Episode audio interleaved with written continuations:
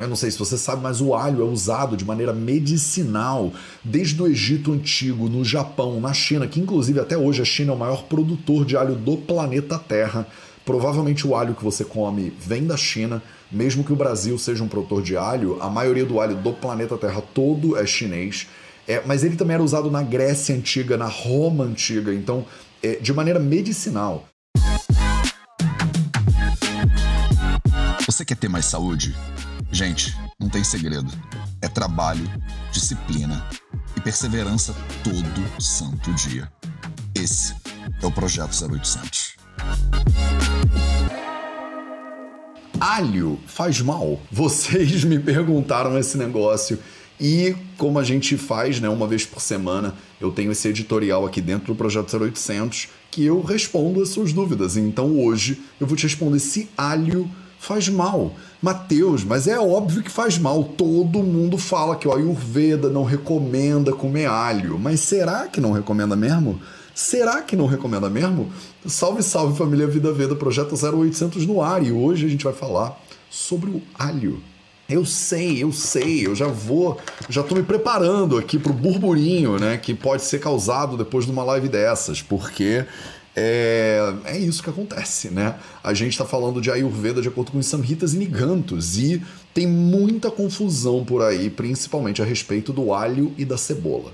Hoje não é dia de falar sobre cebola, eu vou focar no alho. E isso aqui também não é a aula do é, poder das ervas, então não vou ficar falando né, sobre o sabor, o efeito pós-digestivo, essas coisas todas. Meu objetivo é simplesmente te dar uma base para você entender alho de acordo com a medicina moderna, de acordo com a Ayurveda, e responder para você de uma vez por todas, eu espero, se alho faz mal ou não faz mal. Especificamente o Ashtanga Hridayam Sutrasthana, capítulo 6 tá? Então eu poderia dar uma olhada no Charaka Samhita, no Sushruta, mas eu tô viajando e eu não tô com nenhum deles aqui comigo agora. Então, mas eu tô com Ashtanga, tá? Porque hoje tem Ashtanga. Então hoje tem leitura dos Samhitas, né? Então, maravilhoso. Então, eu tô com Ashtanga Hridayam, que é um livro de 1500 anos atrás, que no capítulo 6, né, o capítulo do Anaswarupa Vijnana, né, o Anaswarupa Vijnana é o conhecimento das substâncias alimentares, né, das substâncias comestíveis. Né. No Sutrasthana, que é o primeiro volume né, de, todo, de todo o Ashtanga Hridayam, ele fala sobre vários alimentos diferentes. E lá entre os Sloka 109 e 111, ele fala do Lashuna, né? Lashuna é o nome em sânscrito para o Allium sativum, né? Então Lashuna é o nome em sânscrito para o Allium sativum, e eu quero começar com a Ayurveda, né, hoje. E depois eu falo um pouco sobre nutrição moderna, sobre medicina moderna. Eu quero começar com a Ayurveda porque o grande problema da maioria das pessoas tá exatamente no Ayurveda, né? Eles acham, ah, Matheus, ouvi dizer que alho até faz bem, que tem lá enzimas, que tem lá antioxidantes, que saiu um estudo falando que tem um efeito antiproliferativo massa e é bom para artrite, não sei o quê. E esse conhecimento, inclusive, é super, super tradicional eu não sei se você sabe, mas o alho é usado de maneira medicinal desde o Egito Antigo, no Japão, na China, que inclusive até hoje a China é o maior produtor de alho do planeta Terra. Provavelmente o alho que você come vem da China, mesmo que o Brasil seja um produtor de alho, a maioria do alho do planeta Terra todo é chinês. É, mas ele também era usado na Grécia Antiga, na Roma Antiga, então de maneira medicinal. Então, assim, o Plínio, né? Plínio já falava na sua história natural sobre a utilização do alho. Eu anotei aqui o Avicena no The Canon of Medicine, lá do século XI, né? 1025 a mil anos atrás, o Avicena, né? Ele já falava sobre a utilização do alho. Quem mais? Quem mais? Ó, o Avicena falava sobre o, o uso do alho para tratamento de artrite, picada de cobra e de inseto, parasitas, tosse crônica e inclusive como um antibiótico natural. Olha aí, ó. O Alexander Neckham, que é um escritor do século XII, ele falava sobre o alho como uso paliativo, né? Para quem trabalha no campo, para não ser, não sofrer insolação, né? O Thomas Sydenham, no século XVII, é, apontava o alho como é, um possível tratamento para varíola. Olha só que loucura. Só para dizer, né, que o alho está presente aí na história da humanidade desde sempre e nos samitas ayurvédicos também. Então o alho ele não é um privilégio só da galera da Índia, né? Ele tá no planeta Terra inteiro e ele tem lá as suas utilizações medicinais desde sempre. E no Ayurveda não é diferente. Então o Ashtanga Hridayam no Sutrasthana capítulo 6, no Shloka número 109, segunda metade do 109, ele diz o seguinte, né? O Lashuna, o alho, ele é Brusha Tikshna Ushna. Então ele é bruxa, ele é muito fortemente é, penetrante, né, intenso no, no efeito dele, e Ushna, ele é muito quente na potência dele. Katupakarasam, então ele é picante né, no sabor e ele é picante no efeito pós-digestivo também. Então ele é muito picante, ele é muito quente na potência e ele é muito intenso né, no efeito dele no seu corpo. Ele é saram, ele produz, é, é ele abre, ele como é que fala isso? Ele deixa o seu intestino meio solto, né? Ele é um pouco. Como é que traduz esse troço? Ele é um pouco. É laxativo, essa é a palavra que eu tô querendo achar. Ele é um pouco laxativo. Hrudyam Kesham Guru Vrushaha. Então, Guruhu Vrushaha. Guruhu significa que ele é pesado. Ele é pesado para digestão. E aí a gente começa a entrar aqui no porquê que o alho não é, né? Ele, ele sofre tanto bullying, né? Por que, que o alho sofre tanto bullying no mundo védico, né? No mundo meditativo, no mundo dos yogis e tal e tal. O alho é um alimento pesado para digestão. Tem muita gente que tem dificuldade de digerir o alho. Eu não sei se esse é o seu caso, então se for, me manda aí nos comentários. Eu sei, tem aqui agora umas 350 pessoas quase.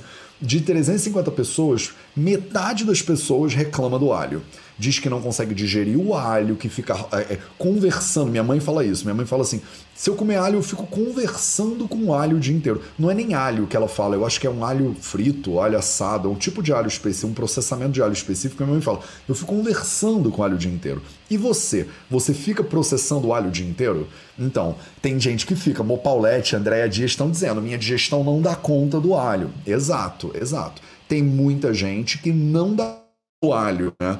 Talita, Lucy, eu amo alho. É, a Thalita disse que usa pouco porque gera uma certa indigestão.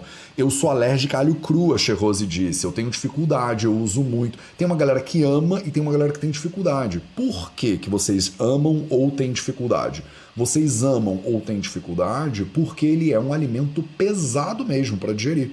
Se você tem uma digestão ruim, se você tem uma digestão complicadinha, o alho pode ser pesado para você digerir, tá? Então toma cuidado com o alho, mas ao mesmo tempo ele é muito quente, ele é muito picante, e aí dependendo do teu agravamento, se você é uma pessoa que não é saudável, dependendo de como os doxas estão no teu corpo, pode ser ruim para você também. Né, ele é muito picante, ele é muito quente. Então, por exemplo, imagina que você tem um pita mais acumuladão aí no seu corpo, ou um pita em desequilíbrio pode ser que não seja tão legal para você. Ele vai deixar o seu corpo quente, sim. Agora, ele é hrudyam, ele é um cardiotônico, ele queixa, ele é bom para os seus cabelos, né? Ele faz bem para os cabelos. Ele é vrushya, ele é um afrodisíaco, né? Ele aumenta é, o teu vigor sexual, ele aumenta a tua a qualidade dos teus tecidos reprodutivos. Ele é, é, é ele é muito oleoso, né? Então, eu não vou ler ele inteiro, né? É, eu falo que eu não vou ler, mas eu acabo lendo, né? Ele é Rochana, ele é Dipana, então ele é Dipana, ele, é, ele aumenta o seu Agni, porque ele é quente né, de potência e ele é intenso né, no efeito, então ele aumenta o Agni, inclusive. Ele é pesado, se você não tem um Agni bom, tem que tomar cuidado, mas ao mesmo tempo ele é usado também para aumentar o Agni, o que é uma contradição em termos, mas pra gente do Ayurveda é. Né, tem que ver o caso concreto. Eu sei que para muitas pessoas, se a pessoa tem uma digestão muito ruim, o alho não é uma, um bom remédio para aumentar o acne. Por mais que ele tenha esse efeito de aumentar o acne. Por quê? Porque ele é pesadinho. Então tem gente que não digere ele direito, tá? É, agora, ele é benéfico e listado como benéfico em uma série de doenças, né? É, Kilasa, Kusta, Gulma, Arsha, Meha, Krumi, Kappa Anilan. Então ele é listado né, no, nos Samhitas como, pra, como remédio para uma série de doenças de pele, por exemplo, doenças de crescimento, tumores diversos. Arsha, por exemplo, as hemorroidas. Krumi, né, os, os vermes, né, ele é um vermífugo natural. Doenças de é kapha e anilane, doenças de vata dosha, ele pode ser benéfico. É, sahitma, pinasa, kasa, doenças respiratórias, né, de várias maneiras diferentes. É, hanti, ele faz hanti com tudo isso. E para terminar, o shloka, ele fala rasayanan. Rasayana significa que o alho, ele é rejuvenescedor dos tecidos. Então ele é usado como um rasayana, tá? Ah, Mateus, calma aí, o que você está falando está contradizendo tudo que eu ouvi falar de todos os indianos que eu conheço. Talvez esteja. Por quê? Vamos lá, mas então, alho faz mal? Não, alho não faz mal. Se você tem uma digestão ruim, o alho faz mal para você? Faz.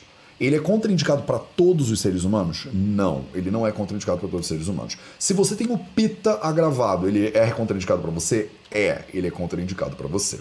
Mateus, não acredito em nada que você está falando, porque eu fui para a Índia, eu já tive na Índia, tá? Eu já tive na Índia e eu sei que na Índia ninguém come alho, né? Então você não visitou a Índia inteira, né? Eu morei na Índia quase sete anos, né? Eu fiz uma, minha faculdade inteira de medicina lá, eu trabalhei em hospital público, eu trabalhei em um bando de hospitais na, no norte ao sul da Índia e ainda trabalho, diga-se de passagem. Então o alho, ele não é contraindicado de maneira absoluta, mas, mas, mas, ele é contraindicado para determinadas práticas religiosas.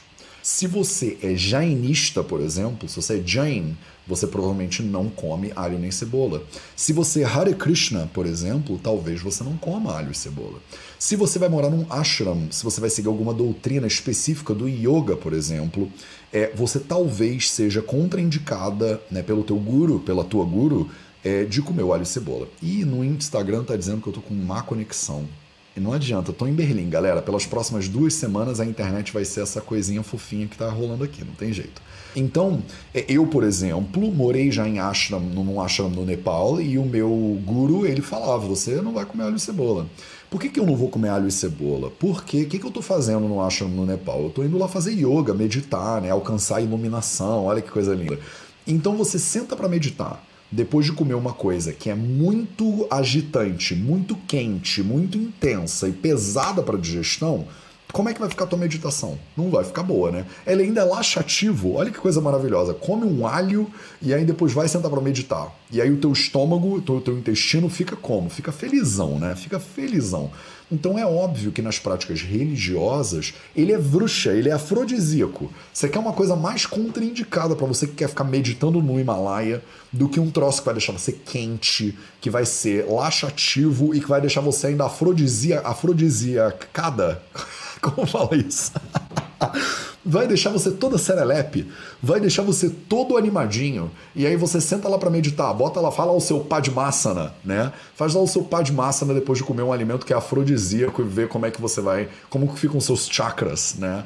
Então, meu povo, é por isso que ele é contraindicado, né? Ele é contraindicado de maneira geral. Se você está seguindo um caminho, né, religioso, espiritual, você está tentando se iluminar, né? Você está tentando deixar sua mente mais sátvica, né? Você está tentando ficar num lugar um pouco mais neutro. Aí tu come um alho e você fica cheio de fogo, ou cheia de fogo. E aí é óbvio que o teu guru vai falar: "Ô, oh, meu filho, não vai comer alho nem de coisa nenhuma, entendeu? Porque esse negócio aí, ele vai deixar você animadinha, você não vai querer ficar sentada meditando, você vai querer ir pra night, né? Você vai querer ir pra boate, você vai querer entrar num, num app desses aí de encontros, né? No meio do, do ashram. Não vai dar certo, né? Não vai dar certo. Então, é óbvio que os monges evitam esse troço, tá? Esse troço. Ah, Matheus, eu ouvi dizer que ele é tamásico. Tem gente que fala que ele é tamásico porque ele cresce embaixo da terra. Ah, Matheus, eu ouvi dizer que ele é rajásico, que é o contrário de tamásico, tá? Você ouviu dizer que ele é rajásico porque ele deixa a pessoa muito quente, tá? Ele é guro, ele é pesado para digestão. Por isso que algumas pessoas olham para ele e falam: "Cara, esse negócio pesou muito". Ele é tamásico. Não, ele me deixa agitada. Eu fico aqui, porra, quente, cheia de fogo. Então, aí algumas pessoas vão dizer que ele é rajásico. Os samhitas falam que ele é rajásico ou tamásico? Nenhum dos dois. Porque rajas e tamas, eles são é, é, doxas da mente, tá? E o corpo é que é afetado pelo que você come, de primeir, né, numa primeira linha. Ele pode afetar os doxas da mente? É claro que pode. A conexão entre o corpo e a mente é muito próxima, né? Você comer uma coisa que é muito quente, muito picante, ela pode te agitar e deixar mais rajásica a sua mente também. Você comer uma coisa pesada, que vai te deixar letárgica, pode afetar sua mente e deixar sua mente mais tamásica. Olha que interessante, a gente nunca diz no Ayurveda que o alimento é tamásico ou rajásico, porque o tamásico ou rajásico é uma consequência de desequilíbrio dos doshas na mente que pode acontecer intermediado pelo corpo, mas pode acontecer dependendo para onde que vai, né, o teu corpo. Você, o alho, ele é tão interessante que ele pode te desequilibrar para qualquer um desses dois lados, entendeu? Ele pode melhorar a tua digestão ou pesar demais na tua digestão. Ele é um alimento que não é à toa que você não come ele em grandes quantidades, né? Mesmo uma pessoa que come muito alho, ela não come um pratão só de alho puro, né? Porque é um alimento muito intenso, muito picante. Ele é mais usado como remédio, na verdade, como tempero, como refogado, né, na maioria das culturas, do que como comida, né? Você não pega um alho e morde que nem uma cebola, né? Tem gente, ou não morde que nem uma cebola, morde que nem uma maçã, né? Você ah, comer o quê? Eu vou comer um alho aqui de café da manhã e vou sair para correr. É muito raro isso acontecer. Dito isso, você sabe de pessoas, sua avó, sua bisavó provavelmente usavam, né? Botavam alho cru na comida quando estava gripada, é, botavam um dente de alho, né, embaixo do sovaco ou no pé, né, nos dedos do pé, quando você não queria ir trabalhar, porque ele dá uma aquecida, né, no seu corpo. Então o alho, ele é usado de maneira tradicional pela maioria das culturas do mundo. Como é que o povo vai dizer agora que ah, o Ayurveda diz que não pode usar?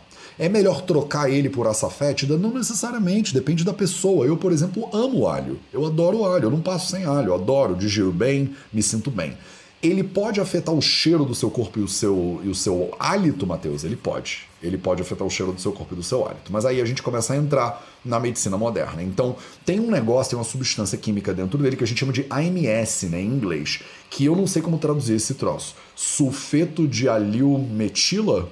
Tô chutando aqui, tá? Tô chutando. É o alil methyl sulfide, é o nome desse negócio. AMS, né? O AMS, ele é uma substância dentro do alho que é absorvida pela tua digestão, vai parar no seu pulmão e é expelida pelo, pelo ar, né? Pelo, pelos pulmões. Então você pode ficar com cheiro de alho mesmo. E ele também sai pela sua pele, ele sai pelo suor. Então você pode comer o alho e ficar com bafo de alho. Você pode comer o alho e ficar com cheiro de alho. Pode. Mas isso para muitas culturas é bom, inclusive, né? Não sei se você já ouviu, mas culturas muito tradicionais, inclusive, usavam o alho para em rituais religiosos e espirituais. Olha que interessante. O alho era considerado uma força para o bem e para o mal, né? Antigamente. Então ele, eu vou, até separei aqui, ó na Europa, muitas culturas usavam o alho para proteção, né, como magia branca, né? talvez a sua reputação na medicina popular. As crenças populares da Europa consideravam o alho uma poderosa proteção contra demônios, contra lobisomens e contra vampiros. Você já sabe isso, né? Pegar um, botar um, um negócio do alho, né, atrás da porta, né, contra os vampiros, era uma coisa muito usada, né, na, na, nas tradições lá mais medievais, né? É, então você pendurava ele nas chaminés, você pendurava ele nas, não, nas portas e nas fechaduras e tal e tal. Então ele afasta, inclusive, essas, esses maus espíritos, digamos assim. Né? Ele era usado é, no, no, na Pérsia antiga, olha aqui, ó. Na Pérsia antiga, o alho era usado é, na tradição do Ano Novo, também ele era um dos itens que tinha que estar na mesa, né? É, na tradição persa. No Islã, por exemplo, é recomendado não comer alho cru antes de ir à mesquita. Talvez porque você vai ficar lá com né, um, um, um bafo de alho, né? Mas enfim, então tem uma série de questões também religiosas, espirituais, né? De, então, sei lá, o enxofre né, do alho afasta maus espíritos, por exemplo. Ele tem esse composto, né? A alicina de enxofre, não sei se é assim que traduz, é que o enxofre é considerado né, uma ferramenta tradicional para afastar maus, maus, mal olhado, maus espíritos e tal e tal. Eu não sei se ele atrai os, os, vampiros ou se ele afasta os vampiros, mas o fato é que é, tradicionalmente tradicionalmente, a Eliane está discutindo comigo aqui nos comentários, Eliane. Tradicionalmente ele é usado para afastar os vampiros, mas eu não quero, isso aqui não é Ayurveda. A Ayurveda não fala nada de vampiro, nem de maus espíritos, nem de mal olhado.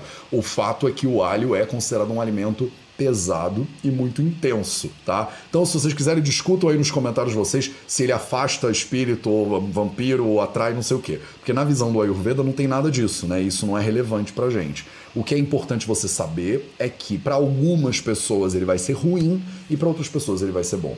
O que, é absolutamente contraindicado, né, de acordo com a Ayurveda, é que no consumo cotidiano de alho você misture ele, por exemplo, com lácteos né, com leite, né, via de regra. Então o alho misturado com o leite é considerado um viruda rara. É um alimento que não é fácil de você digerir, pior ainda para você digerir. Ah, Matheus, não pode então nunca misturar alho com lácteos? Não é isso que eu estou dizendo.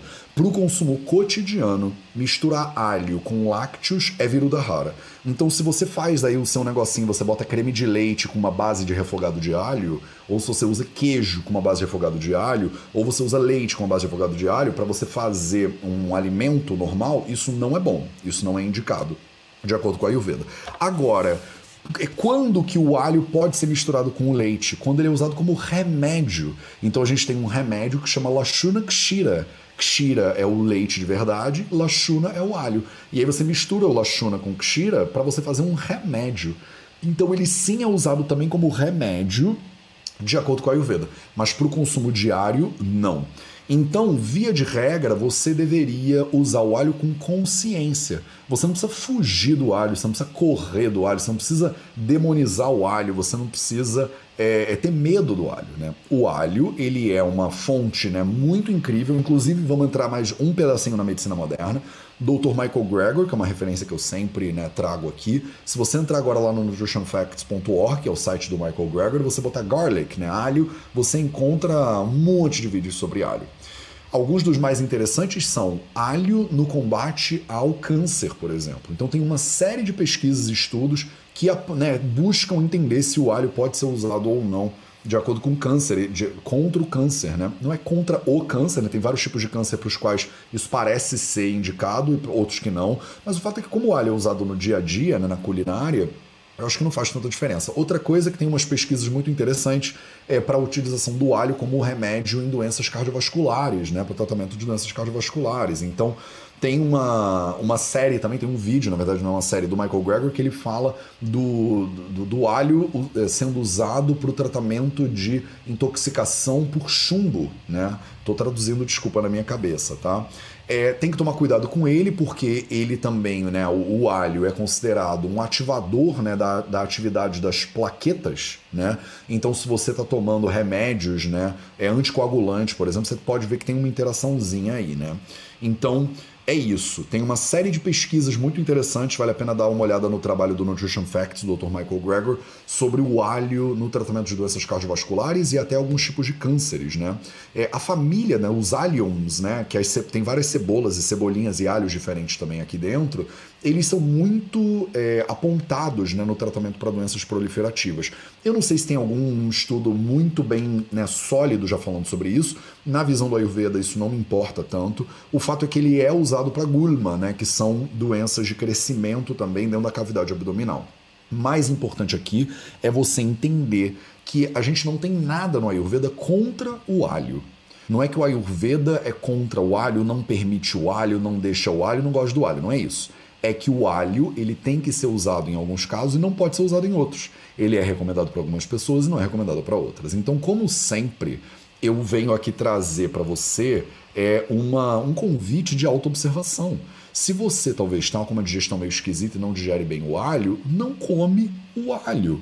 Em vez de você generalizar para todo mundo que ninguém deveria comer o alho, porque quando você come o alho você não se sente bem, ou você generalizar que todo mundo, ninguém deveria comer o alho, porque a Ayurveda não deixa, porque você é discípula de alguma linhagem de yoga que diz para você não comer o alho, você simplesmente entende que existe uma pluralidade de seres humanos no planeta né? E aí os seres humanos são diferentes de outros seres humanos. Tem seres humanos para os quais o alho é incrível, tem seres humanos para os quais o alho é um pouquinho demais, né? É um pouquinho picante demais, é um pouquinho intenso demais, é um pouquinho quente demais. Dito isso, você também pode consumir o alho de em quantidades que podem ajudar né, na sua digestão sem prejudicar muito né, o teu agni, sem pesar muito, e sendo é, um facilitador, né, um, um, um dípana, né, um, um facilitador do fogo digestivo. É claro que tem várias dietas por aí também que excluem os alhos, né? Então aquelas low FODMAPs eu acho que também excluem o alho, enfim. Tem uma série de dietas por aí que tiram o alho justamente porque ele é pesado, intenso, nananana. Então olha que bonitinho, se você seguir as premissas ayurvédicas lá do Ashtanga Hridayam Sutra Sthana, capítulo 6, Sloka 109, ao Sloka 111, você consegue navegar o alho sem misticismo, sem regra, sem esoterismo, sem dogma, basicamente. Você entende que o alho, como tudo que existe na vida, pode ser usado como remédio. E o alho, como tudo que existe na vida, pode virar também um veneno. Em Ayurveda, a gente diz que Sarva Dravyam Aushadam. Sarva Dravyam Aushadam significa que sarva, todos, Dravya, substâncias do que existem, Aushadam, podem ser usados como um remédio. Não significa que todas são, você não precisa ser do time do alho, você não precisa ser contra o alho, você não precisa ser do partido do alho. Hoje em dia, do partido do alho, o alho é o melhor ou o alho é o pior de todos. Não é assim que a gente olha para a realidade de acordo com a Ayurveda. Não é assim. Tá? O Ayurveda não é uma ciência que propõe que todo mundo tem que ser amigo de uma coisa e inimigo da outra coisa, que todo mundo é de esquerda ou é de direita, que todo mundo acredita ou não acredita, não tem nada disso. A gente simplesmente observa a realidade e tenta entender como é que a realidade pode ser usada para alguns casos e não pode ser usada para outros casos. Tá claro, meu povo?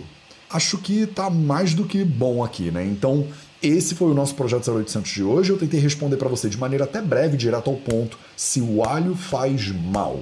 Eu espero que ficou claro para você que o alho não faz mal necessariamente, mas ele pode fazer mal para você.